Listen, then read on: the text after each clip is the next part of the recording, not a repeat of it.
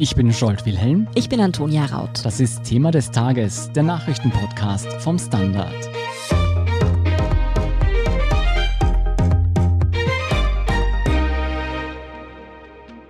Im Moment muss man ja gefühlt noch seinen ganzen Dokumentenordner mitbringen, wenn man nur zum Wirten ein Bier trinken gehen oder ins Kino möchte. Aber schon bald, genauer ab 4. Juni, soll das alles deutlich unkomplizierter werden, und zwar dank des grünen Passes. Ja, aber dieser grüne Pass, genauer gesagt das epidemiologische Melderegister, das hinter diesem grünen Pass steht, sorgt jetzt für Aufruhr bei den Datenschützern. Denn in diesem Melderegister sollen nicht nur Informationen zu deinem Corona-Status gesammelt werden, sondern auch sensible Personendaten.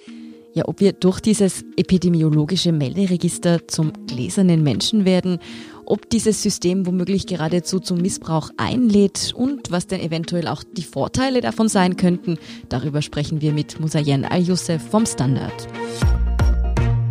Mozi, der grüne Pass soll ab 4. Juni die Zettelwirtschaft für Restaurantbesuche und ähnliches ablösen. Wie genau soll dieser Ausweis denn funktionieren? Also die Idee ist simpel erklärt, dass man ganz niederschwellig belegen können soll, dass man entweder getestet, geimpft oder genesen ist. Also wenn ich jetzt zum Wirt gehe, soll ich künftig nur mehr einen QR-Code auf meinem Handy vorlegen und mit dem kann der jeweilige Betreiber dann sehen, dass ich im grünen Bereich bin und daher rein darf oder eben nicht. Viele fragen sich ja jetzt, wieso nicht die E-Card dafür herangezogen wird. Da ist ja schon die Impfung und eine bestätigte Corona-Infektion gespeichert. Oder irre ich mich da?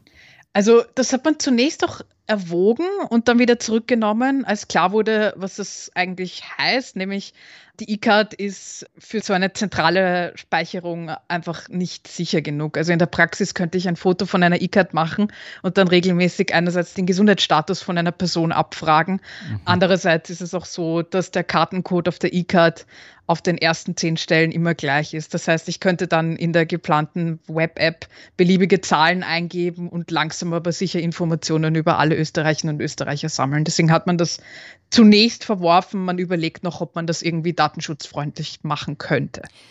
Das bedeutet jetzt aber, dass der grüne Pass eigentlich datenschutzsicherer sein soll, oder? Also sind auf dem dann weniger Daten gespeichert? Was ist da drauf? Also in dieser Green Check App, die da kommen soll, sollen der Name und das Geburtsdatum in Wahrheit eigentlich nur abrufbar sein. Aber da müssen wir jetzt kurz unterscheiden. Das Problem, was wir aktuell haben, ist nämlich, dass es jetzt einen Ministerialentwurf gibt, der diesen Pass auch gesetzlich festigt. Und der sieht aber auch gleichzeitig vor, dass im epidemiologischen Meldesystem künftig Corona-Kranke, Genesene und Geimpfte erfasst werden soll. Also das epidemiologische Meldesystem, das ist ein Register, das im Prinzip dazu dient, das Infektionsgeschehen behördlich zu verfolgen und anhand der gesammelten Informationen Maßnahmen zu setzen. Und bisher war es so, dass nur Erkrankte und Kontaktpersonen da drinnen waren. Und das heißt aber, dass die Zahl der Menschen, die da jetzt beinhaltet ist, plötzlich massiv steigen soll und bald, wenn wir das durchdenken, fast jede Österreicherin und jeden Österreicher beinhalten wird. Und das ist aber dann noch nicht alles, weil dazu kommen künftig eine Reihe an aktuellen und historischen Informationen, die dort zusätzlich erfasst werden sollen. Und die haben es nämlich in sich, weil da sollen nämlich dazu kommen Daten über das Einkommen, über das Erwerbsleben, über etwaige Arbeitslosigkeiten, über den Bildungsstand, über Krankenstände und über Reha-Aufenthalte. Und Lieblingsfarbe Farbe, Lieblingsfilm. das vielleicht nicht. Das weiß Facebook schon. Okay, aber wenn ich das richtig verstehe, der grüne Pass an sich ist nicht das Problem, sondern eben dieses Melderegister, das dahinter steht. Genau, ja. Hm. Wer hat denn tatsächlich Zugriff auf diese doch sehr sensiblen Daten? Jeder Wirt, bei dem ich ein Bier trinken gehe? Nein, das gar nicht. Also die Daten im EMS werden von der jeweiligen Bezirksverwaltungsbehörde bearbeitet. Das heißt, Zugriff haben dann die lokalen Gesundheitsbehörden. Dazu kommt, dass die Infos ins Statistikregister kommen dort bleiben sie auch. Also es gibt keinen Zeitraum, in dem sie gelöscht werden müssen. Und da können noch die AGES und die Gesundheit Österreich zugreifen. Und eigentlich sind diese Infos, und damit wird das Ganze auch gerechtfertigt, pseudonymisiert. Mhm. Das heißt, dass die Daten, also zum Beispiel der Name, unkenntlich gemacht werden sollen, um eine Rückführung auf eine Person zu verhindern. Das Problem ist jetzt aber, dass pseudonymisiert nicht gleich anonymisiert heißt. Also wenn ich von dir weiß, wann du krank warst, wo du arbeitest, wie viel du verdienst und, und, und, dann sind sind das in Kombination Merkmale, die dich eindeutig identifizierbar machen. Mhm. Ähm, und wenn ich das möchte, dann kann ich definitiv Rückschlüsse auf dich ziehen. Und im Endeffekt kann man sich dann diese Pseudonymisierung in Wahrheit sparen. Und da kommen wir dann auch schon zu dem Hauptproblem bei dieser Datenbank. Mhm. Du hast es jetzt eh schon angesprochen, Datenschützer sehen diese Datenbank also alles andere als gerne und warnen eindringlich davor. Aber wieso ist denn eigentlich dieses Sammeln und Verknüpfen von Gesundheits- und Personendaten aus Sicht von Datenexperten so problematisch? Also eben wie erwähnt, werden halt zwar Pseudonyme angewandt, aber die sind halt rückführbar. Und in dem Fall ist das so, und so hat das der Aktivist Thomas Lohninger im Gespräch bezeichnet, dass wir dadurch eine Art Panoptikum schaffen. Also wir mhm. haben eine mhm. zentrale behördliche Datenbank, die eine massive Sammlung persönlicher Daten beinhaltet. Und ich kann mit diesen Informationen sehr viel über jemanden erfahren und sowas hat immer ein Missbrauchspotenzial. Mhm. Deswegen schreibt ja auch die Datenschutzgrundverordnung als Beispiel eine Datensparsamkeit vor. Also, dass ich nur so viel sammle, wie absolut notwendig ist. Mhm.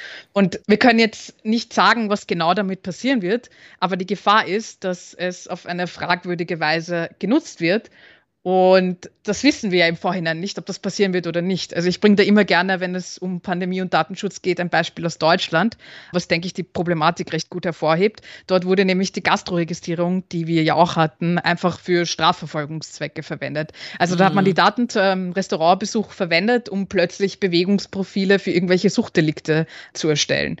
Und sowas kommt regelmäßig vor, dass Strafverfolgungsbehörden plötzlich Zugriff auf Daten wollen, die eigentlich aus einem anderen Grund gesammelt wurden. Mhm. Und das Risiko für solche unbefugten Zugriffe ist somit immer da.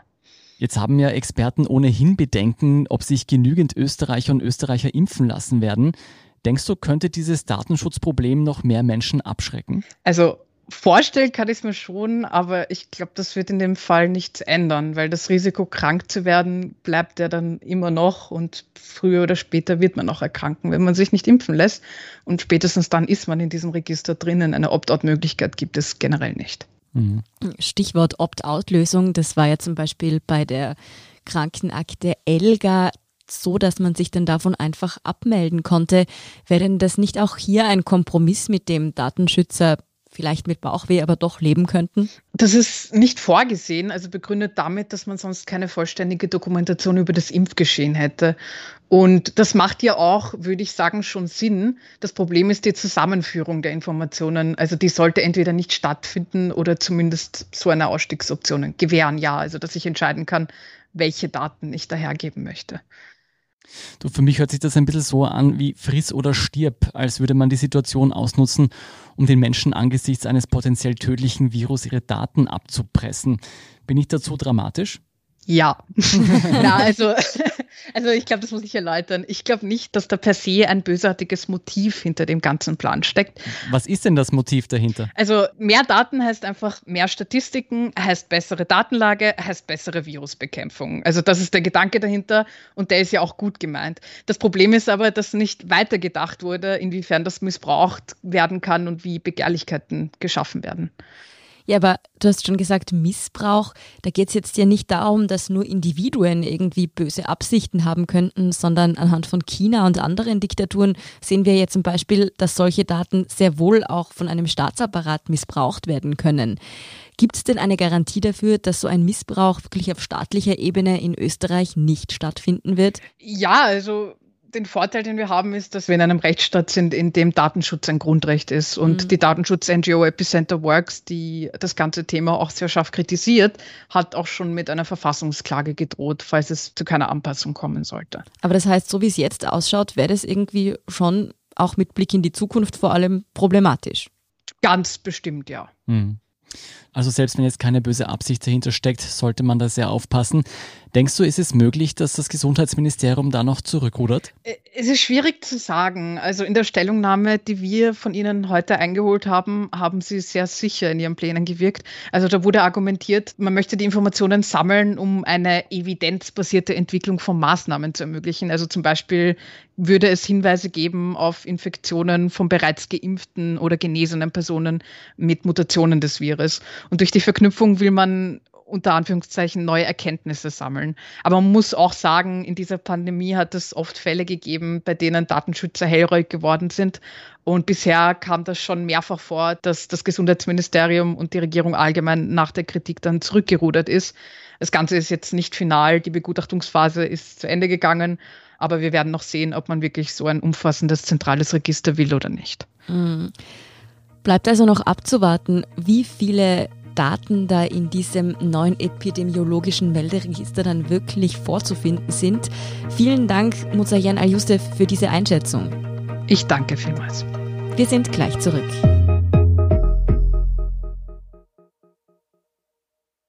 Guten Tag, mein Name ist Oskar Bonner.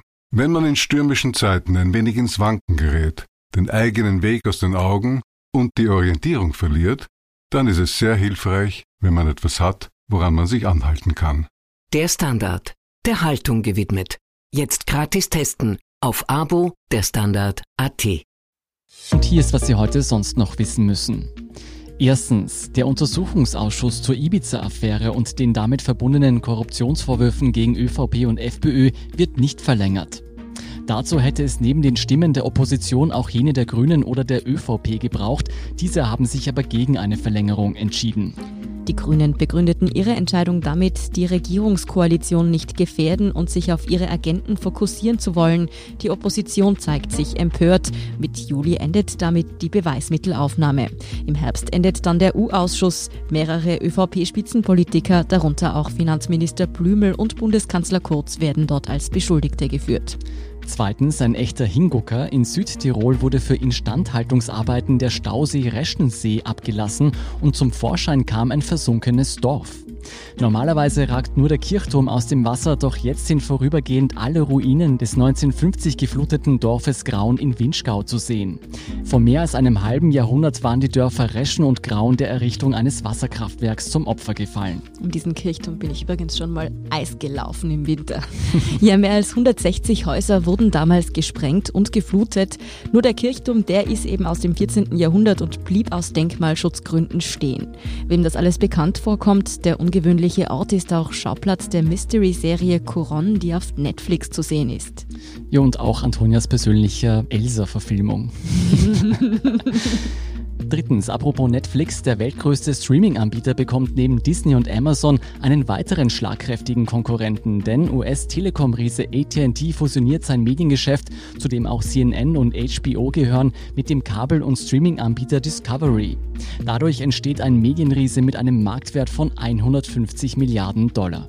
Und viertens, zwar keine Hollywood-Stars vor der Kamera, dafür aber Österreichs Prominenz unterm Skalpell hat Arthur Worsek der wahrscheinlich berühmteste Promi-Schönheitschirurg des Landes und der war in unserem Schwester-Podcast Feierabend zu Gast. Mike Hausenblas, Anne Feldkamp, was hat er euch denn erzählt? Ja, eigentlich ganz spannende Sachen. Zum Beispiel, dass er sich eher als Handwerker denn als Künstler versteht. Ja, und er hat uns auch verraten, dass einige Politiker männliche Politiker zu ihm kommen. Aber welche diese sind, hat er nicht verraten. Nee, wir haben hartnäckig nachgefragt, da kam nichts raus. Nö. Und was habt ihr noch herausgefunden? Erstaunlich war zu erfahren, dass manche Leute wirklich Schulden machen. Mhm. Überhaupt viele junge Leute kommen, viele junge Männer auch. Dass Volumen und Kurven wieder in sind. Und letztendlich haben wir die große Frage geklärt, was denn wahre Schönheit ausmacht. Hm, das wollen wir natürlich wissen. All das erfahren Sie in der aktuellen Folge von Feierabend. Feierabend finden Sie auf Apple Podcasts, Spotify und überall, wo es Podcasts gibt. Dir auch vorkommen, dass sie etwas straffer ausschauen schollt? ja, total geglättet. Ja, und Feierabend finden Sie natürlich auch auf der Standard.at. Dort finden Sie auch alle weiteren Informationen zum aktuellen Weltgeschehen. Um keine Folge von Thema des Tages zu verpassen, abonnieren Sie uns bei Apple Podcasts oder Spotify. Unterstützen können Sie uns mit einer 5-Sterne-Bewertung und vor allem, indem Sie für den Standard zahlen. Alle Infos dazu finden Sie auf abo.derstandard.at. Ja, und wenn Ihnen unsere Arbeit gefällt, dann schreiben Sie uns gerne eine nette Rezension. Verbesserungsvorschläge und Themenideen schicken Sie uns am besten an podcast.derstandard.at. Danke für Ihre Unterstützung. Ich bin Antonia Raut. Ich bin Scholt Wilhelm. Baba und bis zum nächsten Mal.